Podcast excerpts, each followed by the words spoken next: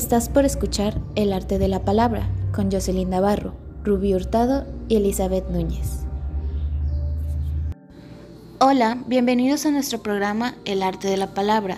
El día de hoy les presentaremos nuestro quinto episodio llamado Proyecto de Intervención Literaria en el Aula, donde escucharemos anécdotas de docentes practicantes con respecto a proyectos de literatura que se aplicaron en sus aulas de clase.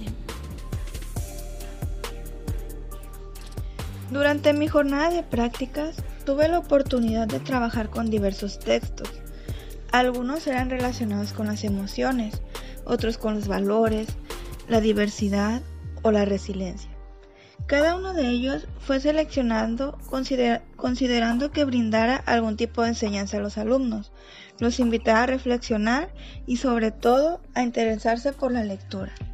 Entre los textos que trabajamos se encuentran el caso de Lorenzo, una historia que narra cómo un niño vive con su discapacidad y cómo las personas a su alrededor lo trataban diferente, y nos hace reflexionar acerca de que el hecho de que tengamos una discapacidad no quiere decir que sea malo o que debes de buscar la forma de deshacerte de ella, sino que hay que verle el lado positivo. También se trabajó con el cuento El monstruo de colores, un cuento que nos habla acerca de un monstruo que no sabía cómo organizar sus emociones. También se presentó el cuento Ahora no Bernardo, que era para reflexionar cómo algunas veces en casa minimizan nuestros problemas de los niños. Cada uno de estos textos sirvió para trabajar la comprensión lectora y fueron acompañados de actividades interactivas que contenían preguntas de comprensión inferencial, literal y crítica.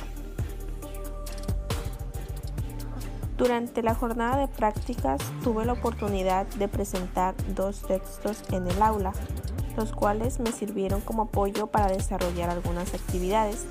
Por ejemplo, llevé un texto informativo muy corto acerca de las ballenas y en donde los alumnos tenían que identificar las partes de dicho texto.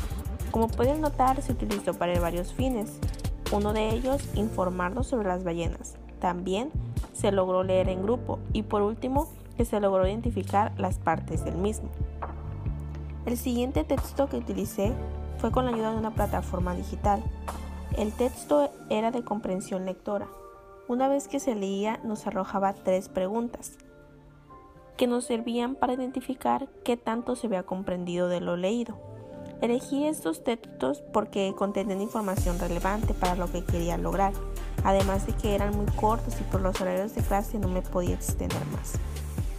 Considero que durante los horarios de clase se pueden hacer intervenciones con textos pequeños acerca de algo que se quiere conocer, pues le ayudará al alumno a descubrir nuevos escenarios y perspectivas de los que son las cosas.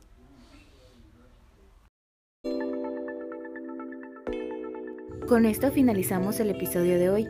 Esperamos hayas pasado un buen momento con nosotros. Hasta la próxima.